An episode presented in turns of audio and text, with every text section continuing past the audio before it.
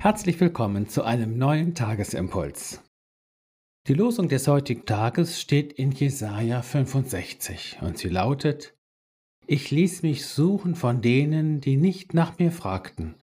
Ich ließ mich finden von denen, die mich nicht suchten. Dazu der Lehrtext aus Matthäus 19. Jesus spricht: Viele, die die Ersten sind, werden die Letzten, und die Letzten werden die Ersten sein. Zu einem Volk, das meinen Namen nicht anrief, sagte ich, hier bin ich, hier bin ich. So lautet die Fortsetzung der heutigen Losung. Mit diesen Worten hebt eine bittere Klage Gottes gegen sein Volk an, das sich geradezu notorisch von ihm abwandte. Das Allernatürlichste und Normale, nämlich dass Gottes Volk nach ihm sucht, nach ihm fragt und sich nach ihm ausstreckt, blieb aus.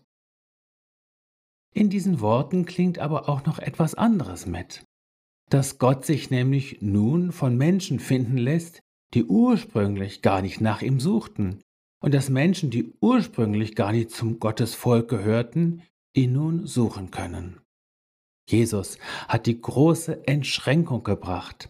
Die Mauer, die uns, die wir nicht zum alten Bundesvolk Israel gehören, abtrennte, ist niedergerissen. In Jesus ruft Gott nun auch uns zu. Hier bin ich. Und wenn ihr mich von ganzem Herzen suchen werdet, so will ich mich von euch finden lassen, spricht der Herr. Jeremia 29. Dass wir also Gott überhaupt suchen und uns nach ihm ausstrecken können, ist ein großes Privileg, eine unglaubliche Chance und Möglichkeit und überhaupt nicht Selbstverständliches. Nie sollten wir es gering und billig achten. Im Lehrtext spricht Jesus von der großen Umwertung der Dinge in Gottes neuer Welt. Viele, die Erste sind, werden Letzte sein und die Letzten werden die Ersten sein. Das wird ein Staunen geben. Vielleicht meint Jesus auch, in Gottes neuer Welt werden die Bewertungen und Rangfolgen, die wir hier auf Erden vornehmen, eingeebnet. Es gibt dann eben nicht mehr die, die in der ersten Reihe sitzen dürfen und die, die sich mit den Stehplätzen ganz hinten zufrieden geben müssen. Es gibt dann nicht mehr die Ehrenplätze und den Klappstuhl für ganz an der Seite.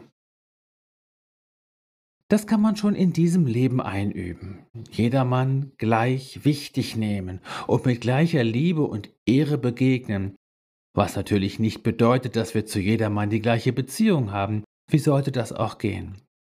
Aber in der Wertschätzung und in der Ehre eben keine Unterschiede machen und sich das Geringschätzen grundsätzlich abzugewöhnen. Du kannst es auch nach innen nehmen und einmal prüfen, welche Anteile deiner Person du gerne hervorkehrst und ehrst und was du an dir gering schätzt und am besten in den Keller verbannst. Sage nie zu dir, das ist aber das Letzte, Halte auch das Schwache und wenig Ansehnliche in dir in Ehren. Lege alle Bewertungsskalen beiseite. In Jesus bist du gesegnet und lässt sich der lebendige Gott auch von dir suchen und finden. In Jesus bist du gesegnet und wertschätzend angesehen.